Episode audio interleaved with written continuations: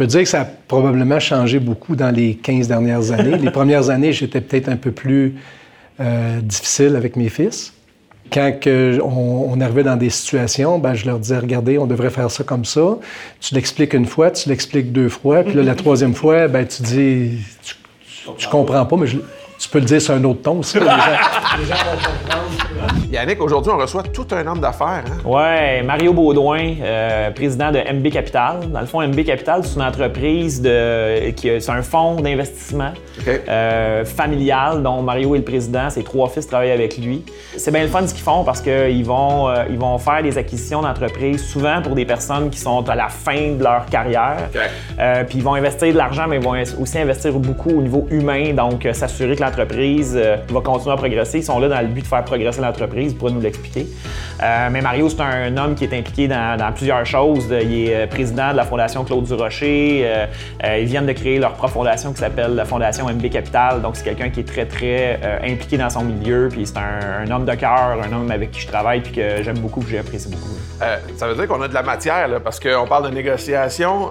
il y a des entreprises qui sont vraiment différentes les unes des autres. Absolument. Ça, ça peut amener son lot de, pas de problématiques, mais en tout cas de, de gymnastique de négociation il travaille avec ses trois fils aussi. Absolument. Tout de suite, moi, j'ai plein de questions qui me viennent en tête. oui, c'est clair. Écoute, euh, il y a des entreprises euh, dans différents secteurs, là, que ce soit le secteur de l'alimentation. Euh, ils, font, ils font des gros tuyaux en, béton. c'est deux extrêmes, mais ils sont impliqués dans plusieurs, plusieurs entreprises.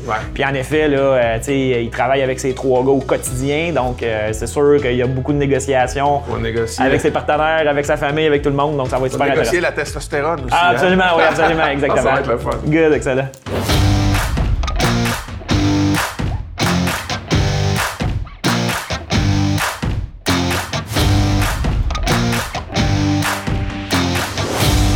Mario, bienvenue. Bienvenue à notre euh, podcast. on, l'a dit, tu as toutes sortes d'entreprises, toi. Tu te considères quel genre de négociateur, toi, dans la vie, en affaires? Je suis un négociateur, je pense, euh, assez conciliant, assez facile. Euh, dans le sens que je ne cherche pas à tout prix à gagner. Ce que je veux, c'est une relation gagnant-gagnant, parce que souvent, quand on achète une entreprise, la personne de qui on achète, on veut qu'elle nous aide à, continuer à la faire performer le temps qu'on amène des nouveaux individus pour les gérer. Donc, c'est important qu'eux se sentent bien là-dedans, mm. puis qu'ils ne sentent pas qu'ils se sont fait avoir. De toute façon, s'ils sentent qu'ils se sont fait avoir, ils ne voudront pas collaborer avec nous. Puis, il y a probablement, dans beaucoup de cas, qu'il n'y aura même pas de transaction. Puis d'ailleurs, dans la majorité des entreprises dans lesquelles vous êtes, je pense que vous êtes rarement à 100% actionnaire. Vous avez souvent des partenaires avec vous autres, euh, ou euh, soit des gens qui restent après la transaction, ou des gens que vous intégrez dans vos Exactement. transactions. Exactement, c'est les deux. C'est souvent on demande justement aux propriétaires qui quittent s'il y a des gens avec lui qui ont des talents exceptionnels, qui, on aurait avantage à pouvoir maintenir dans l'entreprise. C'est mm. un des points. Et aussi, on regarde euh, le profil de l'individu qui gérait l'entreprise. Qu'est-ce que ça nous prend nous pour remplacer cet Ça, c'est un autre point qui est important. Donc, c'est les deux facteurs qui sont là. Puis, on a besoin évidemment de la collaboration de l'entrepreneur qui quitte, qui veut prendre sa retraite. Ça vous oblige à garder en tête toujours dans la négociation qu'à la fin de la discussion, c'est le début de la relation, donc c'est le début d'autre chose. Puis si tu as brisé quelque chose pendant ta négociation, tu risques de le ressentir pour plusieurs années par la suite. Absolument. Puis l'autre chose, c'est que la personne qui va quitter, de qui on achète, il y a des relations privilégiées avec les employés qui sont en place. Mmh. Donc, si notre négociation va pas bien, cette personne-là est encore beaucoup plus proche de ces individus-là que nous, on l'est, ah du moins pour la première année encore. Absolument. Donc, c'est important qu'on ait une très bonne relation, puis qu'on puisse avoir une, relation gagnant-gagnant, qu'on ne dise pas à la fin, hey, on l'a eu, ça a fonctionné. C'est pas ça qui est notre idée. Dans l'acquisition d'une entreprise, est-ce que parfois tu négocies en fonction court terme, puis parfois à moyen terme, puis parfois à long terme, ou si tu as toujours une vision long terme? Parce que ce que tu viens de dire là, j'ai l'impression que tu as déjà toujours l'espèce de vision long terme parce que j'imagine qu'ultimement, c'est là où tu peux redresser une entreprise et avoir des chiffres intéressants. Mais ça t'arrive-tu des fois de faire des transactions puis avoir à négocier pour du court terme, non. moyen terme? Non, non, ce qu'on fait, nous, c'est quand on, investit dans une entreprise, c'est toujours pour le long terme. C'est On l'achète dans l'optique de la conserver. Ça va arriver à l'occasion qu'on va les revendre, euh, mais qu'on va les revendre soit par opportunité, qu'il y a des gens qui cognent à notre porte qui veulent avoir l'entreprise, ça, on va le faire. Mais nous, notre objectif, c'est d'acheter une entreprise qui va déjà bien, de la faire croître avec les individus et les talents qui sont en place et les gens qu'on va aussi rajouter. Puis, euh, comme tu disais tantôt, Yannick, des gens qui vont devenir actionnaires avec nous aussi.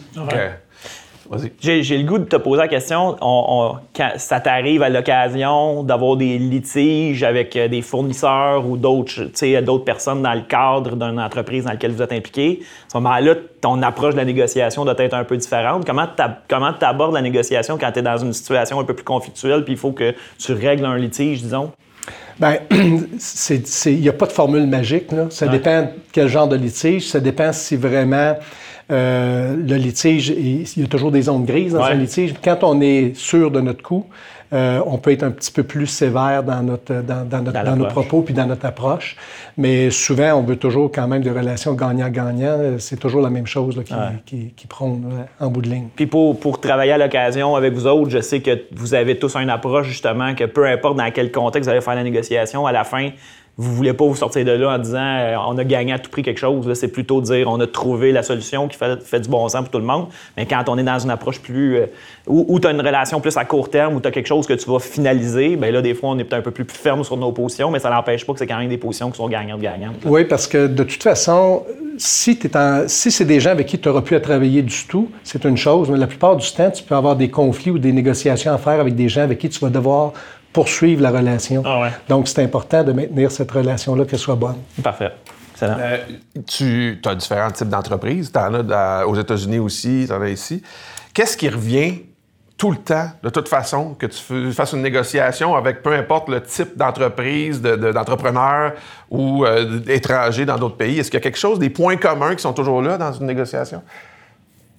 Bien, en fait, dans la plupart des cas, nous, on achète des entreprises que les dirigeants veulent quitter pour prendre leur retraite. Donc, ces gens-là, pour la majorité des cas, ont bâti l'entreprise. Donc, c'est un peu pour eux... Euh, leur bébé. De leur bébé. Fait que quand ils laissent leur bébé, il y a deux choses. Un, c'est quelque chose qu'ils ont bâti, donc c'est douloureux pour eux. Puis deuxièmement, bien, ils prennent leur retraite. Puis en prenant ta retraite, c'est un peu une phase vers ta fin de vie, que ce soit pour 15, 20 ou 30 ans, mais c'est une autre chose. Puis quelqu'un qui a travaillé toujours fort dans son entreprise, c'est un petit peu insécurisant de dire du jour au lendemain, tu n'es plus là. Tu n'es plus là dans l'entreprise. Qu'est-ce que tu fais de ta vie? Il y a des gens qui, réussissent à se trouver des passions, d'autres choses à faire, mais il y en a que ça a été toute leur vie. Donc, c'est difficile pour eux de voir l'après-entreprise, qu'est-ce qu'ils vont faire. Il y a des gens aussi, les relations d'affaires, les relations dans les chambres de commerce, tout ça, sont habitués d'aller à ces rencontres-là. Mais quand plus, tu n'es plus président d'une société, ta relation change un peu avec ces gens-là aussi involontairement, mais ça change un peu. Ça va revenir un peu à ce qu'on va se dire pendant les podcasts qu'on va avoir sur hum. connaître l'interlocuteur avec qui tu Parce que ce que Mario dit, dans le fond, c'est que la clientèle avec laquelle lui négocie souvent, c'est des gens qui sont peut-être en fin de carrière professionnelle puis qui passent leur entreprise. Puis tu es obligé d'avoir ça en tête quand tu t'assois devant eux autres parce que ça, ça, a un impact direct sur la négociation. On veut, veut pas quand tu négocies avec quelqu'un comme ça. Donc, faut, tu dois être rassurant un peu puis enveloppant au départ, j'imagine, dans la négociation pour dire Hey, oh, on va faire attention à votre bébé, on va l'amener quelque part. Oui, puis c'est ce qui nous différencie un petit peu dans des fonds un peu plus euh, euh, institutionnels, où ces gens-là achètent une entreprise à une certaine période de temps, puis ils veulent la revendre quelques années après. Nous, ce qu'on veut, c'est poursuivre le rêve qu'une personne a déjà fait. Donc, c'est différent. Puis c'est ce qui fait, je pense qu'il y a beaucoup de gens qui nous font confiance pour cette avenue-là. Mhm. Si on, achète une entreprise puis on la revend deux ans après, puis on a dit à la personne on, veut, on veut la conserver longtemps, ben je pense qu'on se ferait pas une, on se ferait pas une bonne image au niveau, euh, au niveau de, l'ensemble de, la population avec ça. Ah, puis c'est facile de retourner à l'arrière puis de montrer votre pedigree à un nouveau client avec lequel vous voulez négocier, dire ben, regardez, on a toutes ces entreprises-là puis on les a gardées depuis tout ce temps-là vous avez un registre qui, corrobore un peu ce que vous avez comme discours? Quand on commence à discuter avec des gens qui sont un petit peu insécures de vendre leur entreprise puis qui ne connaissent pas beaucoup, on leur donne la liste des entreprises qu'on a achetées avec les dirigeants. Vous pouvez appeler qui vous voulez là-dedans. On est très transparent. Appelez, ça n'a pas toujours été 100% des relations cordiales, parce que c'était toujours une. il peut y avoir un... Mais on dit appelez qui vous voulez, puis euh, demandez-leur ce qui, ce comment, comment ils ont trouvé la relation. Autrement dit, l'objectif que Mario se fixe en négociation est hyper important, puis c'est un outil de vente dans sa négociation pour plusieurs des entreprises qui approchent, parce qu'il lui dit, moi, l'objectif que j'ai, c'est de garder l'entreprise à long terme, donc il le met sur la table, puis tu es capable, tu as, le pedigree, justement, comme tu disais, Richard, pour le démontrer, fait que ça, c'est encore mieux, parce que les gens sont capables de se rassurer sur le fait que l'objectif, c'est pas juste sur papier, dans le cadre de la négo, c'est vraiment un objectif réel qu'on va mettre en place par la suite, fait que ça, c'est important. Puis, outre l'espèce de backlog, ou en tout cas le registre que vous avez dans l'entreprise, puis montrer à les gens avec qui vous négociez. Comment tu te prépares, toi, pour une négociation? As-tu un genre de plan de match établi qui, se ressemble tout le temps?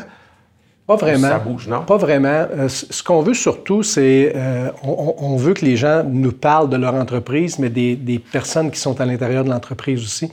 On veut vraiment, nous, on se fait une bonne idée sur la valeur de l'entreprise du point de vue financier. On a vu tous les chiffres, on se fait une bonne idée là-dessus. Une fois qu'on a une idée du prix qu'on veut payer, on peut l'expliquer aussi pourquoi qu'on est prêt à payer ce prix-là, puis peut-être pas le prix qui s'attendait dans certains cas, parce qu'ils se font souvent dire par, par, des conseillers ou par des gens de l'externe que l'entreprise vaut toujours plus cher que ce qu'elle vaut vraiment. En plus, si c'est ton bébé, probablement que dans ton cœur, ça vaut plus cher. Absolument. C'est quoi absolument. Comme faire? Mais nous, ce qui est important, c'est vraiment, au-delà des chiffres, quand on parle avec les gens, c'est de connaître l'équipe, puis de connaître le rôle de l'individu qui quitte quel est son profil, puis quel profil d'individu que ça nous prend pour le remplacer.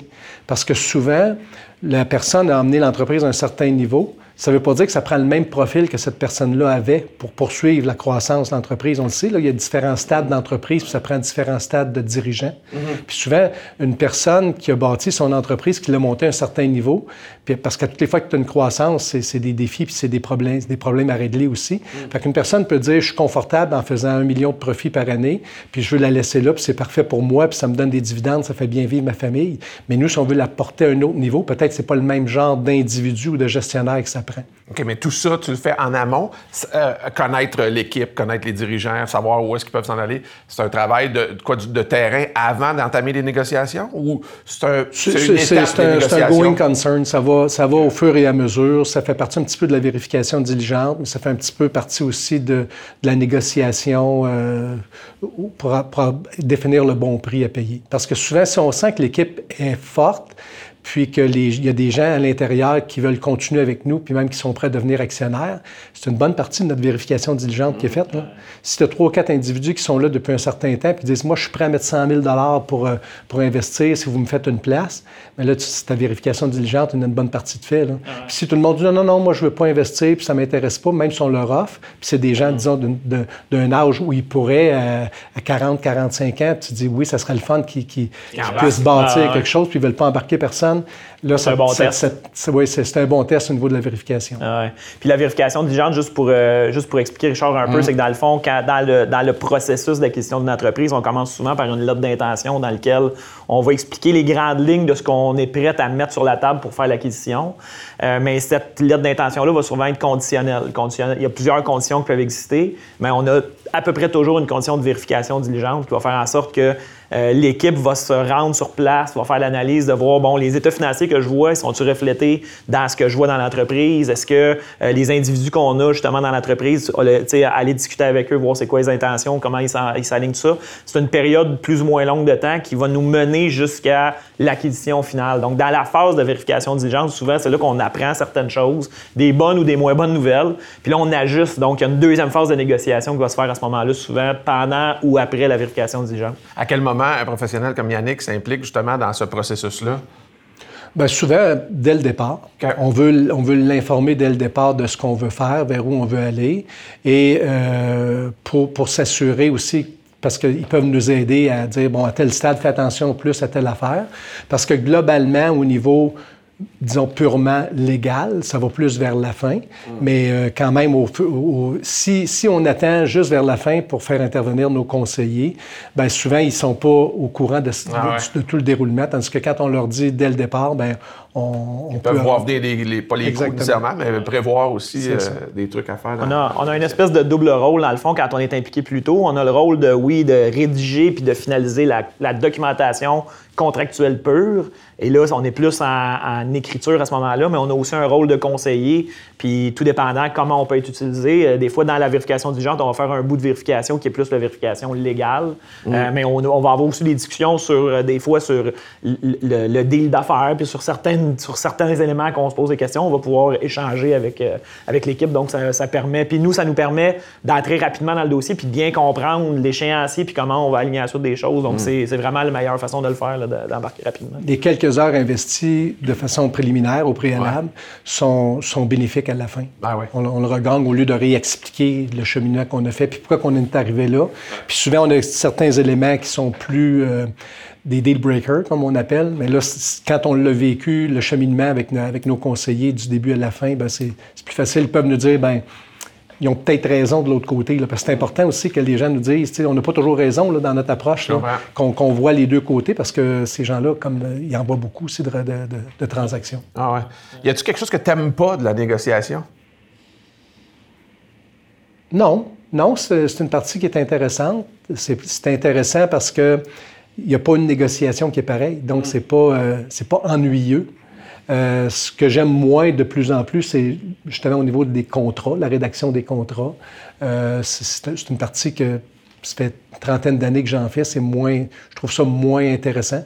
Euh, mais la négociation en tant que telle avec les gens, je trouve ça, je trouve ça intéressant parce qu'il n'y a pas une personne qui réagit de la même façon. Mm.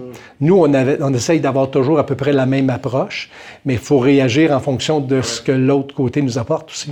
Comment il reçoit aussi, il reçoit pas tout pareil. Il y, a, il y, a, un bon bout de psychologie aussi là-dedans. Oui, puis il y a des gens qui comprennent plus l'aspect financier. Il y en a d'autres qui le comprennent un peu moins, mais c'est quand même leur entreprise. Puis c'est, faut, faut les écouter, il faut essayer de comprendre les, vrais motifs qui fait en sorte qu'ils ont telle demande dans leur, dans, soit au niveau du prix ou au niveau de certaines conditions qui, mhm. peuvent, qui peuvent arriver.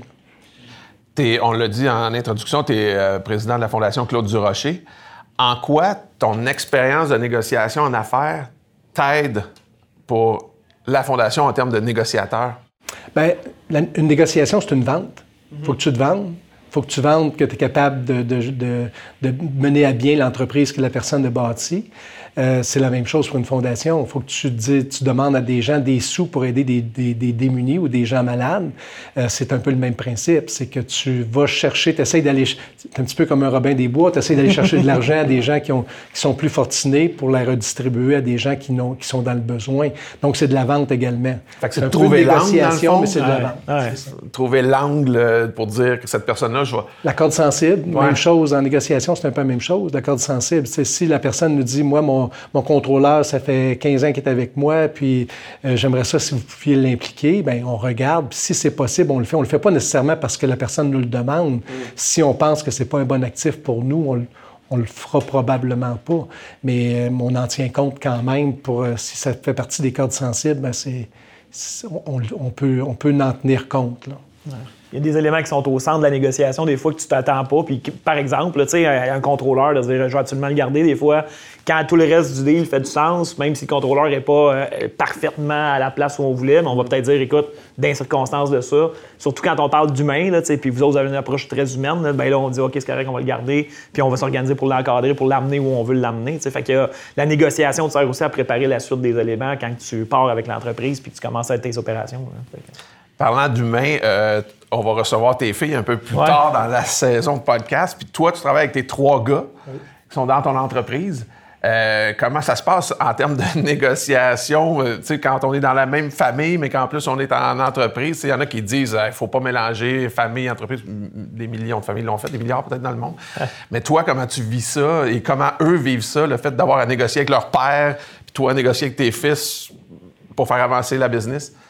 Je peux dire que ça a probablement changé beaucoup dans les 15 dernières années. les premières années, j'étais peut-être un peu plus euh, difficile avec mes fils. Euh, pour plusieurs raisons. Je pense que euh, quand j'ai commencé, quand ils ont commencé avec moi, mais eux sortaient de, leurs études, sortaient de l'université. Donc, il n'y avait pas le bagage d'expérience que j'avais. Euh, puis, quand on, arrivait dans des situations, ben, je leur disais, regardez, on devrait faire ça comme ça. Tu l'expliques une fois, tu l'expliques deux fois. Puis la troisième fois, ben, tu dis, tu, tu comprends pas, mais je, tu peux le dire sur un autre ton aussi. Les gens, vont comprendre qu'on peut, on peut le dire sur un autre ton. C'était pas tout le temps aussi calme que ça. C'était pas aussi calme que ça. Toi, tu revoyais, va faire ta chambre, va faire ta chambre, va faire ta chambre. Exactement. Comme, je vais le dire de quelle façon maintenant. Maintenant, euh, par contre, ce que je vois avec le recul, c'est que fallait, faut, faut je me mette, fallait, aurait fallu que je me mette dans leur peau de quelqu'un qui commençait. Quand tu arrives pour la première fois, sur une patinoire puis tu veux patiner, c'est sûr que tu t'en vas pas à 100 000 à l'heure parce que tu n'as jamais patiné. Tu te tiens après une chaise au début. C'est un peu normal. Mm. Mais, euh, mais moi, quand ça fait 15 ans tu patines, tu n'as plus besoin de chaise. Mais eux, je voyais qu'ils avaient besoin d'un appui. Puis je le c'est probablement moi qui étais dans l'erreur de penser qu'il serait au niveau où j'étais avec, euh, avec, euh, avec l'expérience que j'avais. Ça, ça s'est amélioré avec le temps, compte tenu que j'ai des trois fils aussi ont des, des, des, des caractères différents, des expériences différentes, euh, puis ils s'entendent bien ensemble. Ça, c'est le plus, c'est l'élément primordial parce que on a bâti quelque chose, je pense, qui est intéressant avec le temps. Puis ce que je voudrais surtout pas un, c'est d'avoir toujours la même mise dessus, parce que je pense que c'est important que je les. Puis je le fais de plus en plus, de leur laisser la place. Vous pourriez lui parler, voir si c'est vrai, mais je pense, je pense que c'est. Je pense que, en tout cas, je le sens comme ça. J'espère qu'ils le sentent comme ça eux aussi. Puis je pense qu'ils sont beaucoup de connivence ensemble, les trois.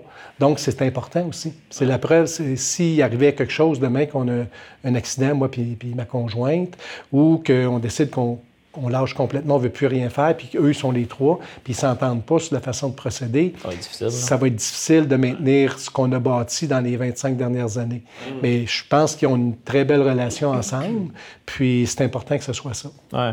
Est-ce que c'est toi qui leur a demandé de se joindre à vous autres ou c'est venu naturellement? Comment ça s'est fait? C'est venu naturellement. Euh, dans le cas de mes deux plus vieux, ben dans le cas de mon, mon, deuxième garçon, c'est lui qui a commencé avec nous en premier parce que mon plus vieux euh, avait été un joueur de hockey, donc il est allé étudier aux États-Unis. Il est devenu un joueur de hockey professionnel pendant quelques années, donc c'est pas joint immédiatement à notre équipe. Le deuxième est étudiant en finance, c'est joint à moi. Le troisième, mon plus jeune, euh, il s'est mis un petit peu de pression pour suivre la trace de son père et de ses frères. Puis à un certain moment donné, ça euh, ça a été difficile parce que il s'est mis cette pression-là, puis euh, il, ça, il était pas, il était plus sûr de ce qu'il voulait faire. Puis on l'a rassuré en disant, ce qu'on veut dans la vie, c'est pas nécessairement que tu suives la trace du père puis de tes frères, c'est que tu sois heureux puis que tu aies du plaisir. Que, si tu t'en viens travailler dans le groupe puis que tu n'as pas de plaisir parce que c'est pas ça que tu veux faire dans la vie, bien, même si tu as des sous euh, pour, bien vivre, tu ne seras pas heureux. Puis tu passes tellement de temps au boulot, il faut que tu sois passionné puis que tu aimes ça. prends le temps. Si tu veux faire un joueur de piano, on va t'appuyer là-dedans. Si tu veux aller planter des fleurs, on va t'appuyer là-dedans. Fais ce que tu veux faire. Puis ça, on dirait que ça l'a enlevé une pression énorme. Puis il a dit non, non, je, veux, je vais continuer là-dedans, mais je pense qu'il s'est senti plus appuyé que ça lui a enlevé la pression qu'il y avait à ce ah, moment-là. Mais c'est super intéressant parce que c'est une forme. c'est une forme de négociation que tu as eue avec, avec lui parce que dans les faits, mm-hmm. euh, tu t'es mis à sa place, vous vous êtes mis à sa place à un moment donné, puis vous y avez enlevé une pression qu'il y avait. Puis souvent, dans une. Puis là, c'est une négo au sens large du temps, on s'entend, mais souvent, dans une négo, ce qu'on voit, c'est qu'il y a deux interlocuteurs, puis il y a des attentes des deux côtés, puis à un moment donné, le monde s'entende plus justement ou se comprennent plus parce qu'ils sont plus dans les attentes de l'un et de l'autre que dans l'objectif commun. Et là, vous avez trouvé un objectif commun, dire regarde, on veut que tu sois heureux, puis lui, il vous a dit ben, je vais être heureux avec vous autres, puis continuons, ça a enlevé de la pression. Ça, ça n'empêche pas que si aujourd'hui, dans des dossiers qui s'occupent, il y a des choses qui ne fonctionnent pas, je me gêne pas pour le dire, puis je me gêne pas pour dire qu'il y a des choses qui doivent être améliorées pour, ah, le bien de l'ensemble de, notre organisation. Parce que tu es obligé un peu d'avoir toujours en tête le bien de l'organisation qui est, à la limite plus grand que votre bien personnel individuel de chacun. dans le fond, c'est un, peu, un peu le rôle que tu as, puis après ça, que tout le monde soit heureux là-dedans. c'est comme ça pour chaque entreprise dans laquelle on est. On est là avant tout pour s'assurer que les employés puissent avoir... si l'entreprise ne performe pas, les, emplois sont à risque, les augmentations de salaire ne pourront pas suivre. C'est important qu'une une entreprise performe, pour ces, entre autres pour ces éléments-là. Absolument. Aussi pour enrichir les actionnaires. On se ouais, ça, ça, ça, exactement. Il y a un rendement derrière de ça. ça exactement. Euh, en termes de négociation, c'est quoi ton pire coup et ton meilleur coup, selon toi, que tu as fait? C'est difficile à, répondre à ça parce que, comme, comme je vous ai mentionné euh, au départ, on veut toujours une relation gagnant-gagnant. Mm-hmm. Fait que probablement que mes pires coups, c'est des transactions qui ne se sont pas déroulées parce que peut-être que j'ai été, je tenais trop sur certaines positions ou été trop transparent puis ça n'a pas fonctionné. Dans certains cas, je donnais une recette, je disais aux gens comment on voulait faire la transaction. Puis, euh, il y, a certaines personnes qui ont dit Ouais, ça peut se faire comme ça, une transaction, puis ils l'ont fait eux-mêmes. Fait que, tu sais, souvent, moi, ce que je fais, c'est je mets des gens, on essaie de mettre des gens en place pour remplacer les propriétaires. Puis, on essaie de, profiter de l'effet de levier auprès des institutions financières. Mais quand les gens voient ça, ils se disent Il peut acheter ma compagnie qui vaut 5 millions en mettant 500 000 ou en mettant juste un million. Fait que je peux peut-être laisser un million dedans puis aller l'emprunter, le 4 millions, puis mettre un directeur. Fait que ça, c'est arrivé. Ça, donnait des clés Parce que j'ai donné, euh, j'ai donné la, recette, puis il a aimé la recette, puis il l'a pris. Mais ça fait partie... Cette transparence-là, il tient. Fait que ça fait partie du risque. Oui, c'est peut-être des erreurs, qu'on est peut-être trop transparent. Par contre, ça amène, à l'inverse, ça amène quand même une relation qui est intéressante avec les dirigeants. Puis dans la majorité des cas, on demeure des amis avec les gens à qui on a, hum. On a acheté des entreprises. Nous, on dit souvent, dans des, quand on, voit des situations comme celle-là, des fois, on dit la meilleure transaction, c'est celle que tu complètes pas à l'occasion. Tu sais. Des fois, quand tu vois que, quand tu vois qu'il y a une situation où tu donnes une recette, justement, puis les gens se dépêchent à. Puis des fois, c'est fait un peu euh, undercover, là, ils se dépêchent à aller l'appliquer. Tu te dis, ouais, ça aurait été comment après si j'avais fait une transaction avec eux autres, puis qu'ils étaient devenus actionnaires, on aurait-tu toujours eu, tu sais, tu peux. Fait que des fois, des fois, t'es mieux de prendre le pas de recul, puis c'est difficile quand tu es vraiment enclenché dans un processus de négociation. À un certain moment donné, tu te vois dans l'entreprise, tu te vois, tu, sais, tu vois l'entreprise, tu pourrais l'amener, tout ça. Puis des fois, ben, prendre le pas de recul, dire ouais, finalement, on la fera pas celle-là pour X, Y raison. Des fois, c'est mm. pendant vérification diligente, des fois, c'est pendant négociation. C'est vraiment difficile pour un entrepreneur. On a déjà perdu une transaction que euh, les contrats étaient tous négociés au complet, puis étaient pratiquement signés. Puis à la dernière minute, ça a été reviré mm. Puis une vérification diligente, souvent, c'est une période de 3 à 4 mois. Puis ça peut nécessiter 2, 3, 400 heures de travail. Puis quand tu prends tout ça, puis tout ce que tu as fait comme travail, puis parce que dans le temps, c'était pas électronique au début, c'était des, papier, piles de papier, puis tu prends ça, puis tu, mets ça au vidange. C'est dur, hein? euh, c'est, surtout quand tu sais que des fois, tu as travaillé jusqu'à 2-3 heures du matin pour essayer de régler des situations.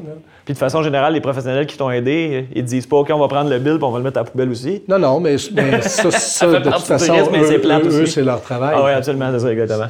Puis, euh, dernière question, euh, en quoi ton expérience de négociation en affaires t'aide dans ta vie personnelle en termes de négociation aussi?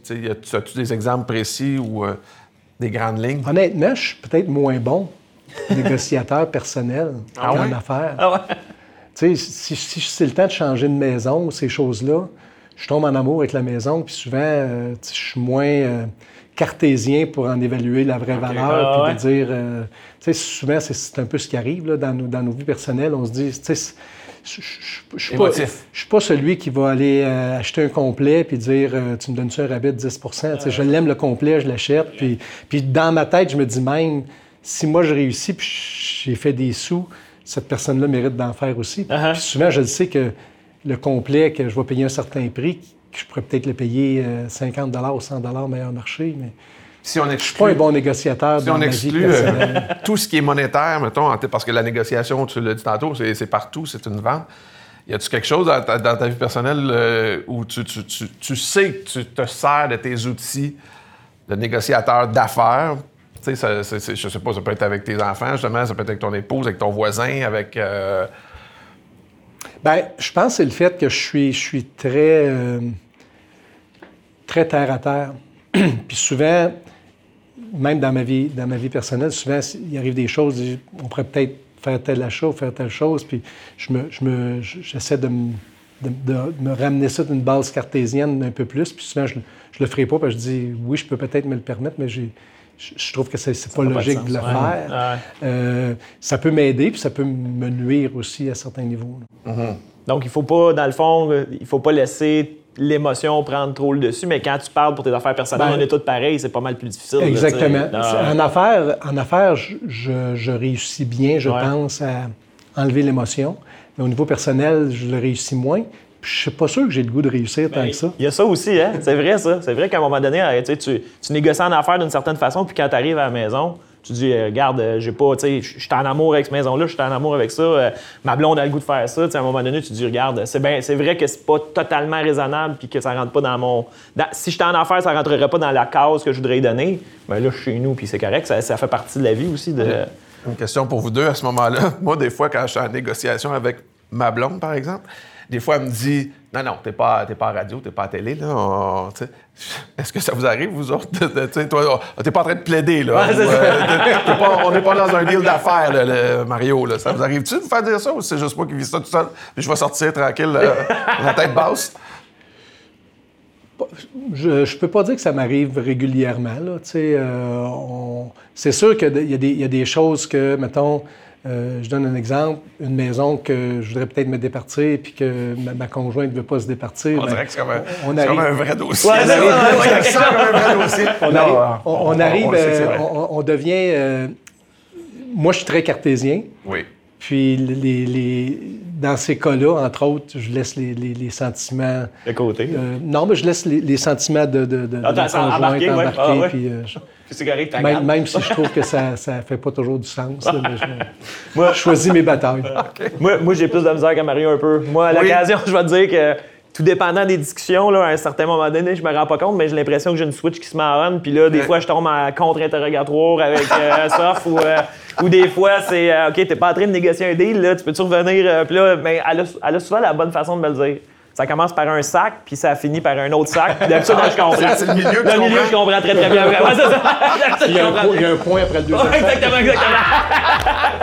Dans ce temps-là, je sais, OK, je vais revenir. Je- Là, je vais être, je vais être Yannick à la maison, je serai pas maître crack, là, ça va être correct. Hey Mario, merci beaucoup de ton temps. Merci, Mario. Ça fait plaisir. Merci beaucoup. Merci beaucoup. Ce que je retiens de Mario, c'est qu'il s'est fixé un objectif clair qui a évolué avec le temps puis qui a continué à faire cheminer. Et ça a fait en sorte qu'aujourd'hui, il y a une belle feuille de route sur les, acquisitions qu'il a faites en fonction de ces objectifs-là. Et ça lui sert, ça lui sert très bien parce qu'aujourd'hui, quand il est en négociation, il est capable de mettre clairement son objectif sur la table, d'adapter sa discussion avec son interlocuteur et les objectifs de son- interlocuteur, puis de faire une belle négociation. Mais ça fait aussi en sorte que quand ça sort de ce cadre-là de son objectif, ben il va comprendre qu'il faut qu'il se retire la transaction, puis souvent c'est là que ça va peut-être être la meilleure chose à faire, c'est-à-dire de ne pas la compléter. Et ça, ça fait, partie intrinsèque d'un bon négociateur. Donc, euh, on voit qu'en se fixant des objectifs, on peut atteindre des grands résultats.